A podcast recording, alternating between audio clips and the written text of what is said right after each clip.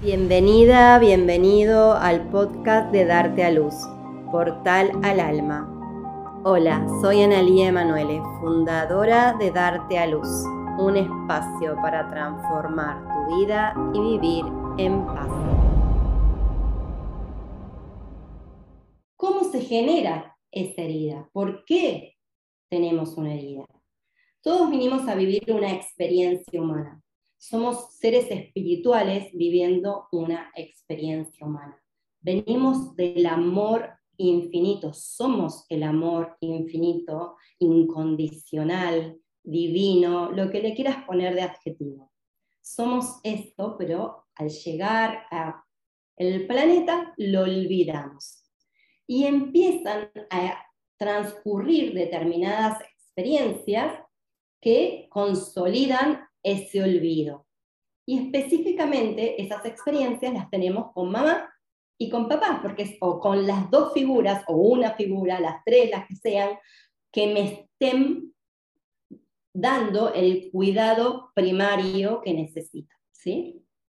Cuando yo digo, que voy a decirlo muchas veces, mamá o papá, tenés que leer, escuchar, que es esta figura que cuidó de vos cuando eras pequeña, cuando eras pequeña.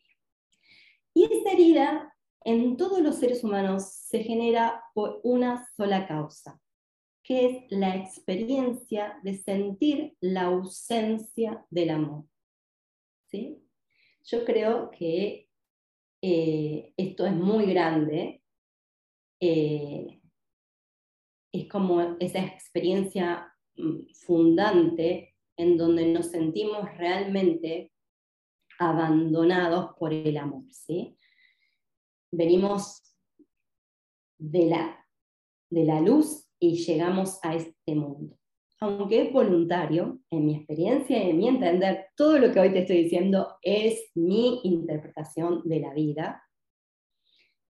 Aunque es voluntario, es chocante porque nos olvidamos de que elegimos esto. Entonces lo que estamos haciendo en el transcurrir de los años es recordar eso, lo que olvidamos. Y lo vamos recordando con cada experiencia. Y las experiencias de falta de amor, ausencia de amor, son las que nos van a mostrar específicamente qué es el amor. ¿sí? En esta dualidad en que vivimos, solo podemos conocer algo por la ausencia de ese algo, por lo dual. ¿sí? Conozco qué es el amor porque conozco el miedo. Conozco qué es la alegría porque conozco la tristeza. No me voy a meter con esto, es un tema también para conversar y estudiar más profundamente, pero es así. Entonces, esa ausencia que voy experimentando de amor, aunque parezca dolorosa, es en realidad lo que me está acercando a la experiencia de amor. ¿sí? El tema es que primero tengo que hacer esa experiencia de sanación. Bien, acá les voy a presentar muy brevemente las cinco heridas del alma. ¿sí? Son cinco eh, que están, digamos, eh, desarrolladas estudiadas y escritas en un libro por Liz Bourbeau, que escribió este libro. A mí me resuenan muchísimo. Sigo opinando y les sigo diciendo que la herida fundamental es esta, es la ausencia de amor, el abandono, pero ella eh, relata estas cinco heridas que nos pueden servir para identificar cuál es la puerta hacia la herida de mi niña o a la herida de mi niña. ¿sí? No tenemos mucho tiempo para desarrollarlas hoy, pero simplemente se las voy a nombrar. ¿sí? La herida de abandono, que es la primera herida se intensifica cuando hay padres ausentes. Padres ausentes físicamente o emocionalmente ausentes. Son esos padres que dicen, no puedo, no, no, no sé qué hacer con vos. Internamente no lo reconocen, ¿no? Pero es como si le pusiéramos una frase, es el padre que no sé qué hacer. Entonces no puede hacerse cargo de su hijo, ya sea física o materialmente o emocionalmente. Estas personas viven una experiencia adulta de miedo a ser abandonados, de dependencia emocional, de miedo a la soledad. La otra herida, que se articula bastante con esta y a veces se las confunde, es la de rechazo. La de rechazo es el padre que te dice, no te quiero en mi vida, no te quiero, no, no, no te acepto. Puede ser en tu totalidad, o sea, supónganse una madre que se quedó embarazada sin, sin buscarlo, sin quererlo y no quiere proseguir con ese embarazo y por alguna situación prosigue con el embarazo, como también es rechazo aquellas personas, madres, padres, que esperaban un hijo de un sexo y nace de otro sexo, que lo esperaban rubio y nace morocho, y que a medida que va creciendo ese niño, tiene características que no les agradan a estos papás. Estos niños crecen sintiendo autodesprecio, se sienten que no son suficientes, que nunca nada que hagan van a alcanzar a satisfacer a mamá y a papá, y buscan aprobación. Y, esto, imagínense que un niño cuando nace depende 100% de esas figuras adultas de cuidado, por lo cual decide de verle, o siente más que decide, siente de verles la vida, ¿no? O sea, yo te lo debo todo, estoy vivo, viva, gracias a mamá, en primer lugar, porque es la que me gestó en su vientre, y a papá, que también hizo su parte, ¿no es cierto? Después cuando en, en la formación vamos a hablar mucho de la herida materna, porque es, la, es a la que más incondicionalidad todos los seres humanos les tenemos. El amor más incondicional es a mamá hasta que, bueno, después empezamos a ver y a ser más conscientes de todo, ¿no? Bien, sigo nombrándolas. Humillación. Son padres que critican, desaprueban y humillan a sus hijos. Obviamente esos niños crecen, se vuelven adultos y se sienten insignificantes, están buscando aprobación en el afuera, se sienten que no son capaces o que son poco capaces para determinadas cosas. La herida de traición. Padres que no cumplen con su palabra, padres que cuando se espera que estén, no están, cuando te prometen estar y no aparecen, o te prometen algo y no te lo dan. Estos adultos se vuelven adultos desconfiados, obsesivos, controladores, porque claro, si yo me doy vuelta, no vas a desaparecer. ¿sí? Entonces tengo que estar mirando con mucho, mucha atención.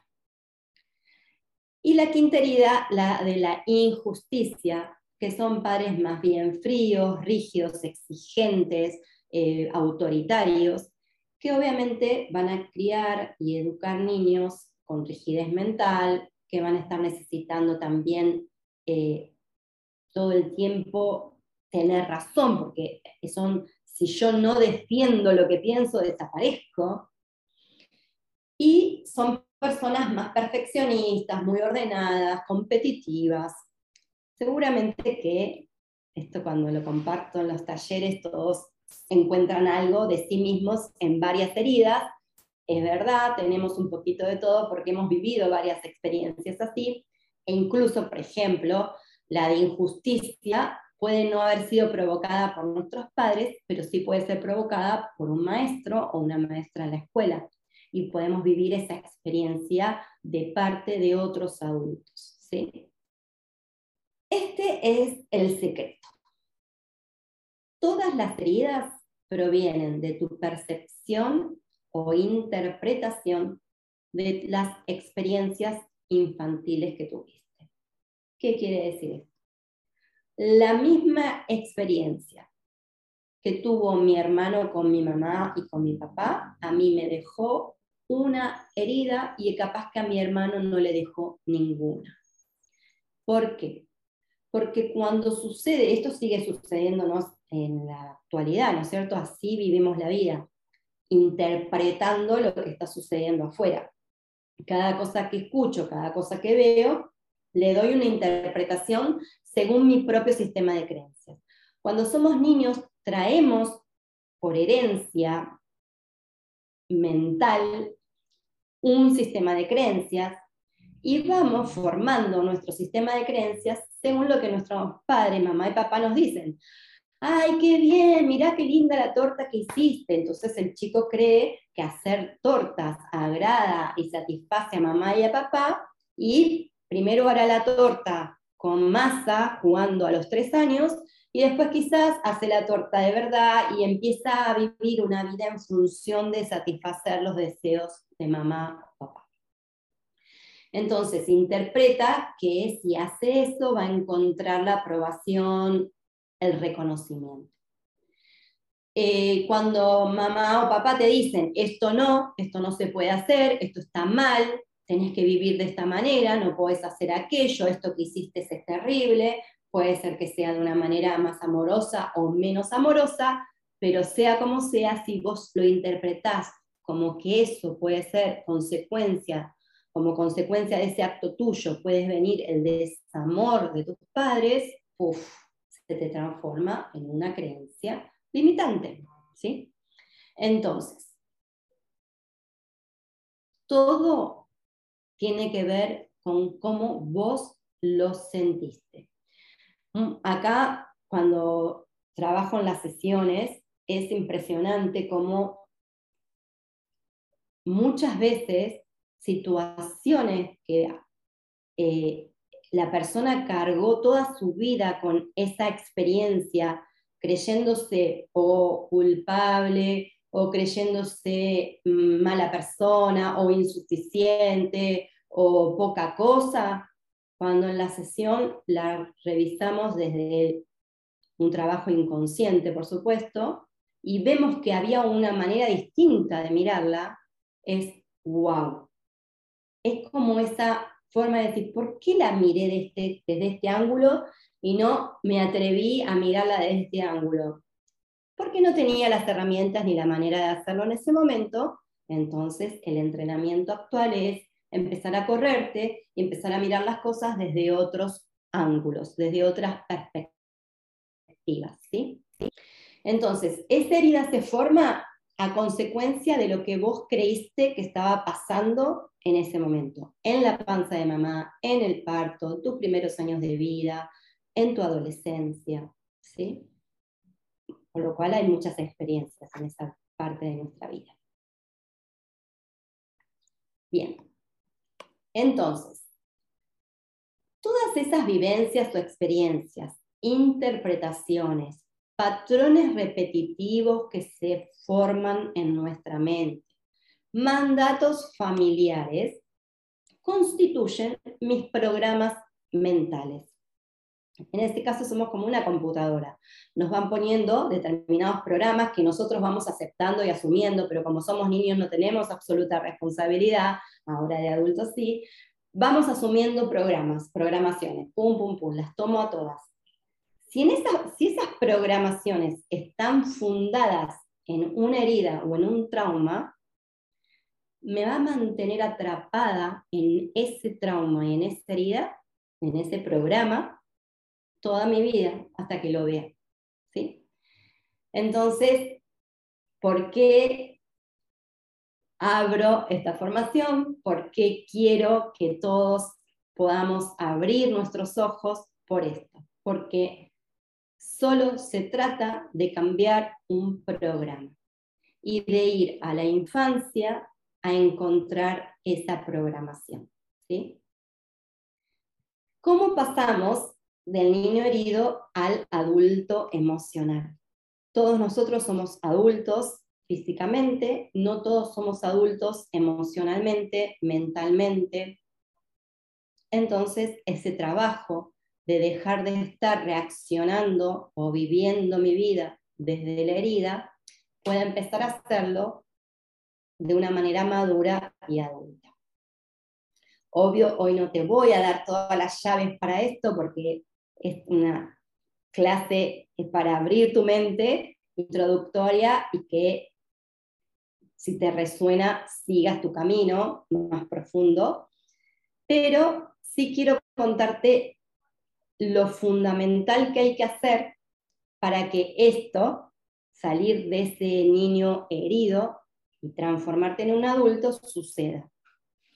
Cuando querés hacer un cambio grande en tu vida, tenés que estar prestando primero atención a de qué manera estás mirando la vida. Eso se llama paradigma.